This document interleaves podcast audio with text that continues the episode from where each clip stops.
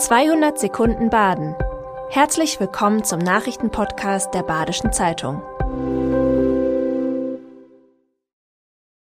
Die Nachrichten am Donnerstag, den 14. Dezember. Nach einem Hangrutsch in Schweighausen ist weiterhin keine Lösung in Sicht.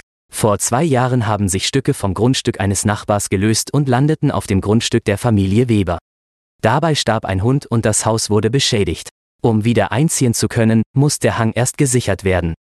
Dafür sei laut Gemeinde der Nachbar zuständig. Der setzt sich aber gerichtlich zur Wehr. Seit zwei Jahren lebt Familie Weber deshalb in Wohnungen der Gemeinde. Klagen wollen sie selbst nicht. Durch die vielen Regenfälle befürchten sie, dass sich die Situation weiter verschlechtert. Der SC Freiburg spielt heute in London gegen West Ham United. Im Europa League-Spiel geht es um den Gruppensieg. Selbst bei einer Niederlage wäre der Sportclub in der nächsten Runde. Christian Streich hatte die Mannschaft für ihr starkes Auftreten in den letzten Spielen gelobt. Man freue sich nun richtig auf London.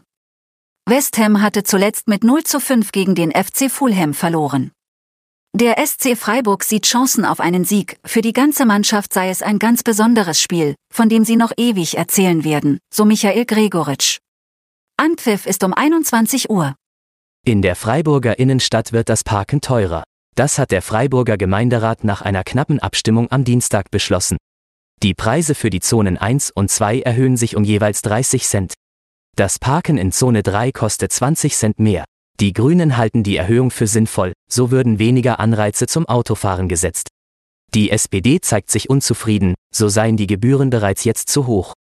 Für den Haushalt bringe die Erhöhung außerdem wenig. Laut CDU schrecken die hohen Gebühren schon jetzt Besucher ab. Gregor Mohlberg von Eine Stadt für alle beschwichtigt. Man wolle so den Verkehr steuern. Auch in Städten mit niedrigen Parkgebühren gebe es Innenstadtprobleme.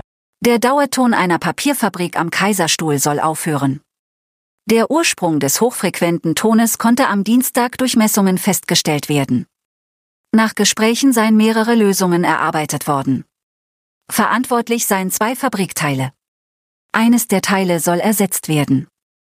Zudem sollen Schalldämpfer in die Lüftungsanlage eingebaut werden.